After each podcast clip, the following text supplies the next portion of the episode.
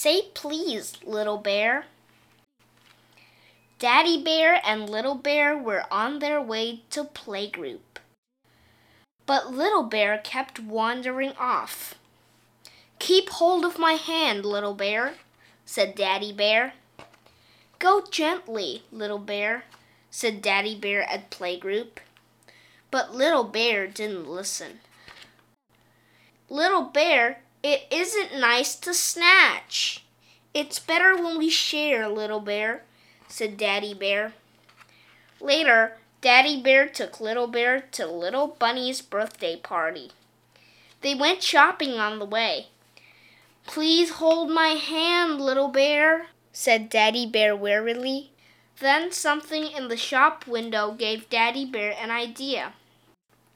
Look, Little Bear, he said. Mouse wants to speak to us. Mouse wants to come to the party too, Little Bear, said Daddy Bear. But he hates to be late. They reached Little Bunny's party on time. Mouse whispered in Daddy Bear's ear.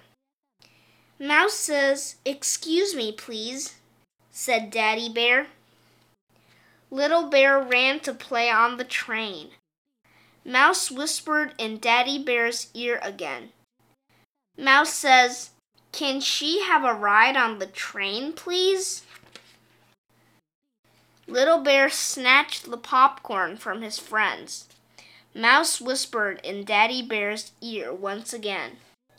Mouse says, Would you like some popcorn, Bunny and Mole?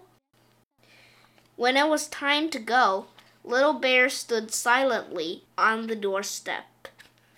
Mouse says, Thank you for having me, said Daddy Bear. Little Bear looked at Mouse. Then he looked at Daddy Bear. Then he looked at Little Bunny's mommy and said, And thank you for having me. Oh, thank you for coming, Little Bear, smiled Little Bunny's mommy. You and Mouse can come and play any time. Mouse likes the way you said thank you, said Daddy Bear and so do I. The end, said Daddy Bear wearily. Said Daddy Bear wearily. Said Daddy Bear wearily.